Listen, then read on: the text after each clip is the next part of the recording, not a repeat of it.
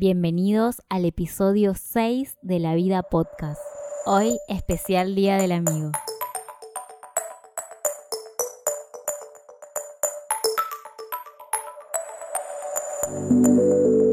Hola, mi nombre es Natalia Bonomo. Estamos acá en un día muy especial. Hoy es 20 de julio de 1999. ¡No! Hoy es 20 de julio del 2019. Tuvo un fake. Bueno, estoy con dos amigas que voy a hacer que ellos mismos se presenten. Eh, hola eh, a todos, eh, yo soy Ana Vera. Ay, ¿cómo están? Bueno, espero que se divierten. Eh, vamos a hablar de un poco de todo y eso. Soy Paul, vine a jugar a lo de Nati y un saludo para todos los que no me conocen. Bueno, ya tuvieron una introducción. Estoy con Anabela Calioglu, Efraín Gerard. Esto es muy gracioso, pero hoy vamos a grabar un especial del Día del Amigo y nuestra idea es hacer un debate. Acá tenemos dos personas que son amigos, amigos míos, y son completamente diferentes. Tenemos el lado de lo esotérico con Ana y el lado de la racionalidad con Ef. Y hoy hay luna en Pisces, en Chan Chan. ¿Qué pasó hoy, Ana, antes de venir para grabar el podcast? Muy loco. Bueno, hoy fui a comedia musical en Andamio 90 y mm, cuando estaba viniendo en colectivo eh, me iba para casa. Me olvidé que hoy nos juntábamos a hacer el podcast y yo se lo atribuyo a la luna en Pisces. Y cuando llegué me entero que Efra, cuando viene, nos dice que se olvidó el micrófono para hacer el podcast. Y dijimos, la luna en Pisces. Y ahí fue cuando eh, sentí su mirada penetrante en todo mi cuerpo. de, de escepticismo. Y bueno, y él eh, no solo que no se lo había olvidado en el subte, sino que se lo olvidó en su casa. Entonces nos dimos cuenta de que fue la luna en Pisces. Pero, Efra, por favor, eh, comentanos lo que opinas sobre la luna en Pisces. Que independientemente de la posición de los astros y su ubicación y su movimiento, el hecho de que me olvide cosas es algo muy común en mí y no creo que la luna esté en Pisces todos los días. No, la luna está en Pisces cada dos días. Incomprobable. No, in- incomprobable cada cuánto me olvido de las cosas, digo. No, no, pero incomprobable saber cada cuánto me olvido de las cosas. Es dos días. Esperen, esperen, esperen, porque Eh, no, no, cada dos días cambia de signo. Pero no que cada dos días está en Pisces, pero sí, cada dos días eh, cambia de signo. Y hablamos hoy y es comprobable, Efra. Hay que estudiarlo. Claro, bueno, pero lo que queremos decir es que la luna en Pisces lo que hace es que la gente esté más volada, eh, bastante colgada. dispersa, sí.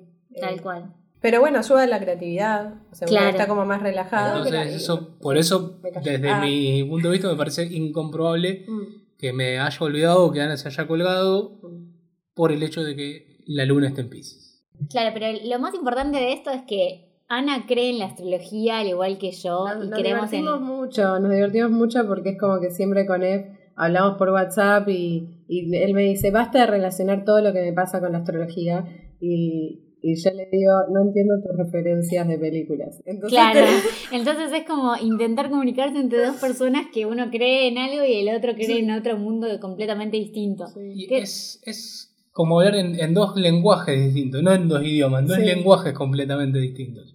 Sí, Es agarrarse de cosas diferentes de la vida, de las experiencias, de los conocimientos y expresarse mediante eso como, para repetir, en dos lenguajes completamente distintos, entonces muchas veces la comunicación se vuelve un poco trunca, un poco inconexa. Sí. Pero al fin siempre la tenemos cagando de risa, así que... sí, Claro. por suerte sí. Bueno, pero ahí la amistad lo que hace es un poco es como salvaguardar o tratar de solucionar el tema de la comunicación interpersonal en relaciones, más allá de que es una relación de, en este caso es relación de amistad, pero también en lo que podría ser una relación de pareja, a veces es re importante cómo uno se comunica y al hablar dos lenguajes diferentes, por decirlo de alguna forma, eh, nos están llegando mensajes. eh, la audiencia. la audiencia, ay, lo- los fanáticos. Chicos, son ustedes que nos están mandando. Marta de. Villurquiza quiere que pasemos el tema de Daddy Yankee. Claro, como en 1999. En realidad este episodio debería llamarse en 1999. Igual eso es muy pisciano, como ir al pasado, pensar que el tiempo y el espacio no existe. Somos como un- una alma esotérica que flota por el tiempo. Pero bueno, volviendo al tema de la... agujero de gusano se acaba de abrir. A ver, desarrolla esa teoría. No, un, agu- un agujero de gusano se supone como un portal interdimensional o intertemporal. Llegar de un punto A a un punto B por medio de una estructura en la cual no pasa ni el tiempo ni el espacio. ¿Y eso Capaz es, que estoy- eso es una definición Sí, científica? por supuesto. ¿Existe? Ah. Se supone que existe. Ah. Se, hasta se supone que hay teorías de los agujeros negros que pueden representar eso. ¿Y pero cómo crees El el problema del agujero negro en particular, algo que absorbe para pasar de un punto A al supuesto punto B, te convertirías literalmente en un fideo y no creo que ningún cuerpo resista convertirse en un fideo. Claro, pero por ejemplo, Llegarían tus restos al punto al, B. al punto B. Claro, los humanos no podríamos pasar por agujeros negros, No, pero sí ponele a nivel astrológico se dice que los nodos del karma son como, o sea, el nodo está el nodo sur y el nodo norte. El nodo sur sería como una especie de agujero negro que chupa todo lo que ya no es necesario y lo envía hacia otro lugar del universo. ¿A dónde y por qué? ¿Con qué motivo? ¿Con qué- ¿Y vos sabés a dónde va todo lo que sea un agujero negro? No, para nada. Ah, bueno, entonces. Claro, pero lo- eh, se- eh, va en, Yo soy la verdadera. Arre. va en el motivo de limpiar, o sea, en, en sacar lo- la, la energía que ya no sirve. Sí, bueno, se supone un agujero negro es lo que pasa luego que una estrella implosiona. Cuando una estrella muere, entre comillas, implosiona. Claro. Que no es, que al contrario de una explosión, que Es una es hacia afuera, hacia afuera, se forma el ¿Y agujero pero negro cómo puede y se filtra toda la energía hacia ¿Cómo puede implosionar? Entonces en realidad se va por el agujero negro y se va para otro universo. Ponele. Claro. Incomprobable. Y bueno, como la astrología, incomprobable. Sí. Martín de Villa Crespo nos pide que por favor dejemos de tocar estos temas Y que pasemos, y que a pasemos una otro canción de la renga. Bueno, tal cual. Próximo tema. Cine. Sí, dale. ¿Cuáles serían las, las películas que, las tres películas que vos decís que tenés que ver antes de morir? Ah, F. ¿de Vamos a ver? hacer una y una, claro. Ah, Eh, como Claro. la película que, que sea también un poco la Pero que tres es muy poco y no es lo mismo ver las tres a determinada edad que verlas a otra edad. Bueno, ahora, a tu edad, Hoy. hoy, hoy, ¿cuáles son las tres películas significativas que deberían ver antes de morir? La prim- ¿En qué contexto? Porque es lo mismo ver para aprender, eh, No, a una- o sea, acá llegamos Oh. al final del podcast. o sea, tipo, eso es así. Una película para aprender, una película porque te gusta, por placer, tercera, por fotografía.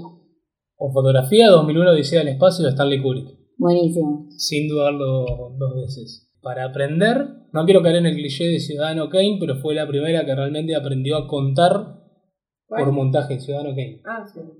Fue la primera que aprendió efectivamente cómo, de alguna manera, crear el lenguaje del cine y explotarlo a su mejor expresión. Hoy no te vas a clavar el Ciudadano Kane porque te vas a querer pegar un tiro a la media hora. Pero para aprender, sobre todo, me parece de las más Es importantes y algo un poco más acá.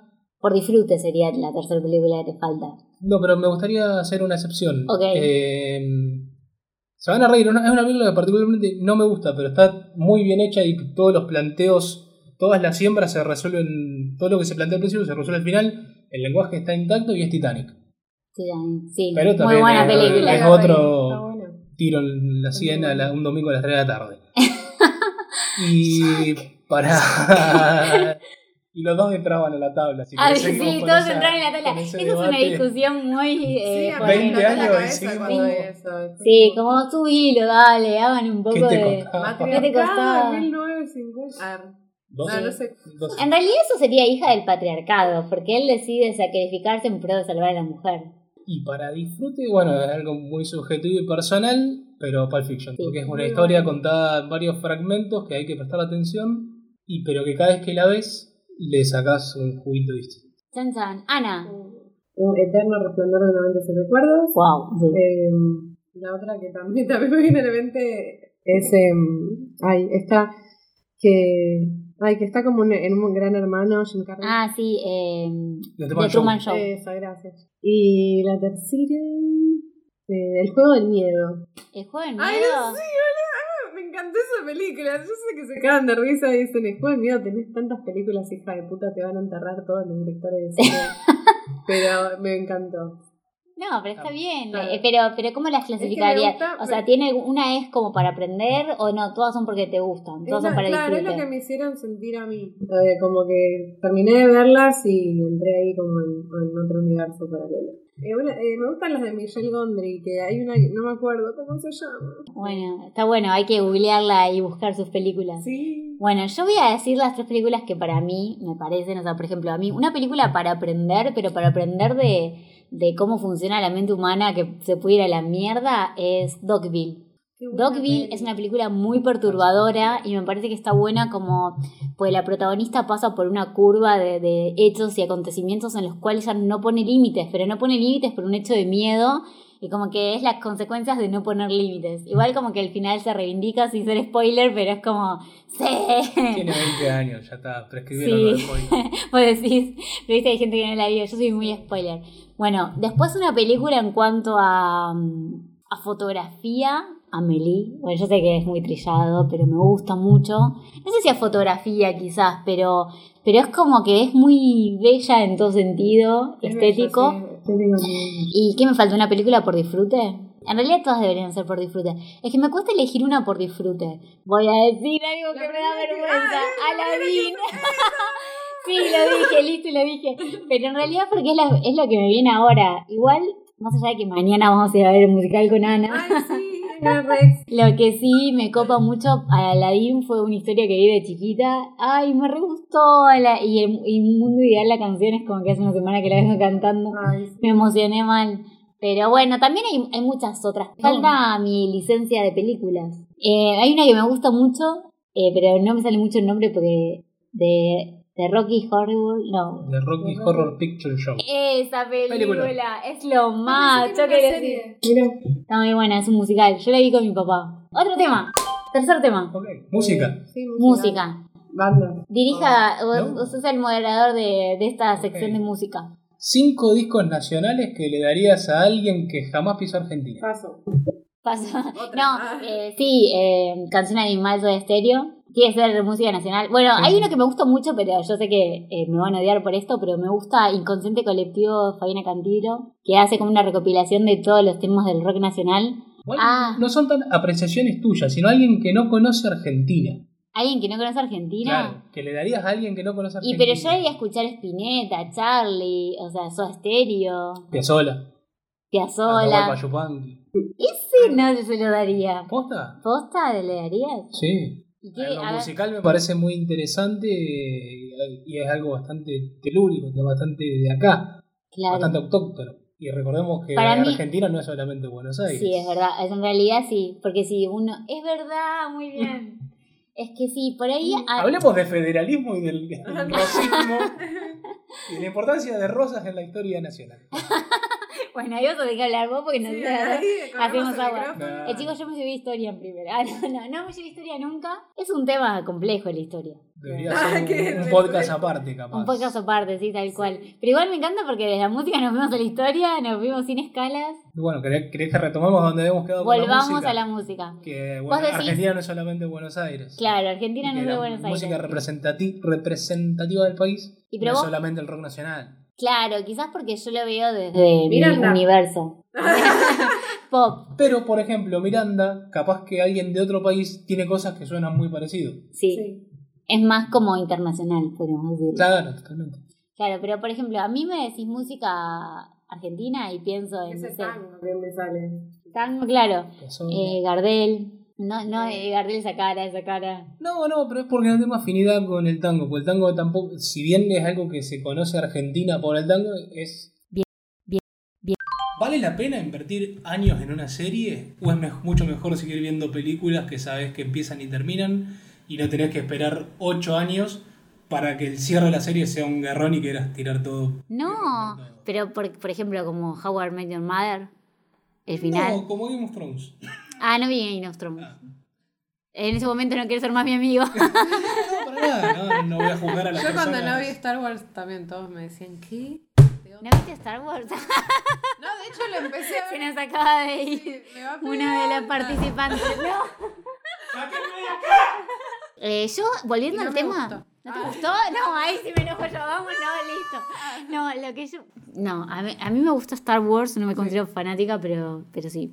Pero bueno, esperen, yo voy a No, decir algo muy Ah. importante. Con respecto a las series, a mí me parece que es como una relación de pareja. O sea, vos no decís, ay, yo banco Mal, ver series y banco ver películas, pero por ejemplo, vos decís, una serie, sí, fueron siete años de amor puro, re bien, terminó como el orto, pero ya está. O sea, a ver, es la vida. ¿Quién te quita? Ah, ¿Quién te quita todos esos episodios? Muy bien, o sea, ¿quién te quita todo eso vivido? Por más que haya sido una mierda al final. No me parecen cosas comparables.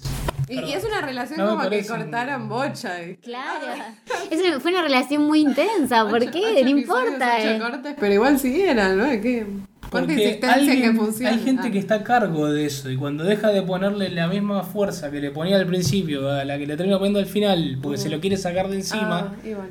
es como decís, loco, me estás engañando. Y bueno, pero estás- cuando la relación está terminando ya está, ya no tenés más ganas de invertir en el tema. ¿No le pasa lo mismo cuando escriben los libros que como al final a veces mandan un final que... Sí, a veces decís, bueno, tengo que de final. En eso me parece distinto porque, va, no sé, para mí, cuando alguien va a plantearse escribir algo, ya tiene que saber el final, para saber cómo Eso llegar me hasta ahí. Mm, Para mí puede cambiar. sí, para mí Porque vos, po- o sea, vos podés tener en mente decir, voy a hacer una serie con este final. Pero después No, van pasando los años. Bueno, pero para, ¿en serio película? Porque vos ponés, Película, libro, cuento, novela. Cuento, o sea, yo lo voy a llevar siempre el paralelo con las relaciones de personas.